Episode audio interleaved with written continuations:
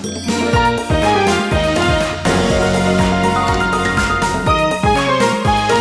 てるから作るまでリサイクルの天才ライフアシストチャンネル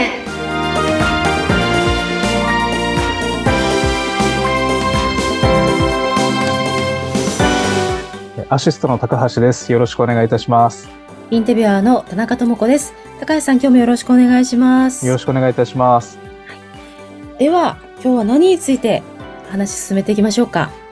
はい。えっ、とですね、これはあの僕の背景にも載っているリサイクルの天才ってありますので、はい。あの今日はリサイクルについて、まあ、あの深いというか、まあそういうところまでちょっと話をできたらなと思っております。はい。リサイクルの天才ですもんね。はいそうですね 自称感半端ないですけれども、はい。はい。はい。では、教えてよろしくお願いいたしますお願いします。はいはい。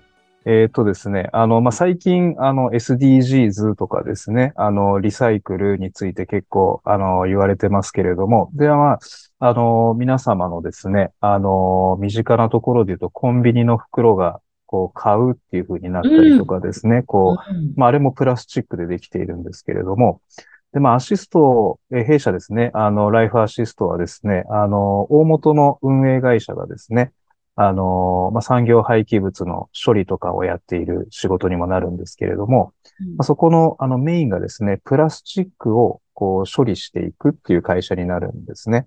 うんはい。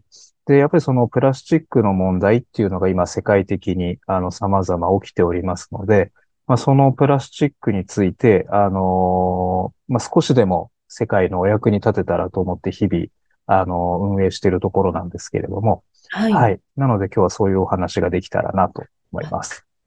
ぜひ教えてください。はい。えっとですね、あのーまあ、今基本的にあの、ねリサイクルっていうと、まあ、あの、その、えーものをですね、えー例えばプラスチックでしたら、それを、えー加工してうん新たに使う。まあ、前回ちょこっとあの、羽毛布団の話しましたけれども、はい。はい。例えば羽毛布団を生成して、えーダウンジャケットに変えるっていううんやつですね。これはリサイクルになるんですけれども、はい。で、今度ゴミを減らしていくっていうのが、えうんーリデュース、リデュースっていうのになるんですけれども、はい。はい。まあ、これはあの、先ほどの羽毛布団で言うと、羽毛布団を捨てないっていうところも、これもリデュースに当たりますよね。はいうんで、えーもう一つ言われているのが、リユースですね。はい。あのはい再利用しようと。はい。まあ、例えば、いらなくなったお洋服を古着屋さんとかに売却して、で、それを、をまた誰かが買ってっていうことで、え捨てないっていう、この、えーリサイクル、リデュース、リユースっていうのを3つ合わせて 3R とかって言うんですけれども、はい。はい。これを、あのーまあ、企業だけではなくて、一般の方もみんな意識して取り組んでいくことによって、循環型社会っていうのを目指していこうっていうのが、こう SDGs の一つの取り組みでもあると思うんですけれども、うんはい。うんで、そういうので、まあどうしても今までですね、今までというか今も課題としてあるんですけれども、あの、例えば一般の人のですね、皆様の、えーまあいらなくなったプラスチックゴミ、まあビニールゴミでもいいんですけれども、あとは、えー身近なもので言うとそうですね、あの、硬いプラスチックなんですけれども、えー何が一番いいですかね？えっと、例えばバケツだし、バケツだったりとか、はい。あとはあの衣装ケースだったりとか、ああ、はい。はい。ああいう硬いプラスチックですよね。はい。で、ああいうのであったりとか、まあ、あの、洋服なんかも、あのポリエステルとかが入っているので、一応プラスチックっていうジャンルにはなるんですけれども、はい。で、こういうのを、あの今、ほとんどのですね、えー処理っていうのが、えーそれを、うちで言うとですね、破砕をかけて、細かく小さくして、で、それを、えー今度別の、えー処理場に持って行って、で、そこの処理場が、えー RPF っていう固形の燃料に変えます。はい。それを作るんですね。そのプラスチックを元にして。はい。はい。で、その固形のプラスチックが、例えば、えー製紙会社さんでしたり、えーセメント会社さんだったりっていうところに運ばれていって、それを石炭の代わりに使って燃やすっていう。はいでそれをあの、サーマルリサイクルっていうんですけれども、はい。はい。で、そういうことをやりながら、今までこう、やっていってはいるんですけれども、ただこれには課題がありまして、はい。結局最終的には燃やすので、うーん。二酸化炭素が出てしまうんですね。はい。はい。ですので、まあ、石炭を使わなくなったことによって、で、プラスチックとかのゴミをゴミ処理場で燃やさなくなったことによって、まあ、2種類燃やすものが1種類になったっていう考え方ですね。なので、全体量からしたら、あの、廃棄物の、えー燃やす、えー石炭を燃やす CO2 が減っているっていうことにはなるんですけれども、うんうんはい。ただ、えー実際的に根本的な解決策にはなっていない状況があるんですね。うんはい。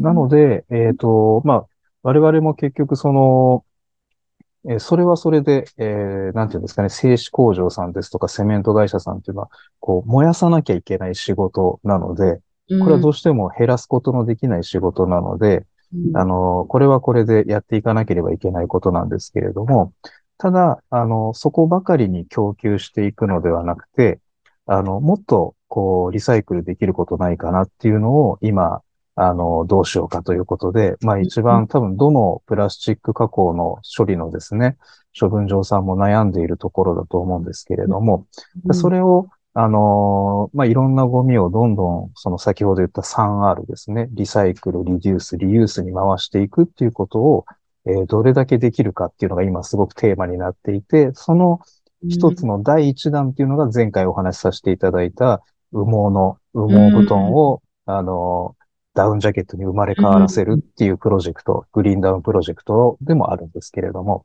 はい。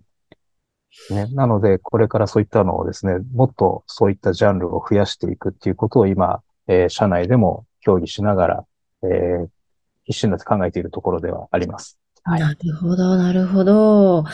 ああ、なんか、リデュース、リユース、リサイクルですよね、3R って。そうですね。はい。あのーなんか、やっぱでも意識しないと、こういうのって、なかなか、ね、ほんとただ捨てるだけとか、はい。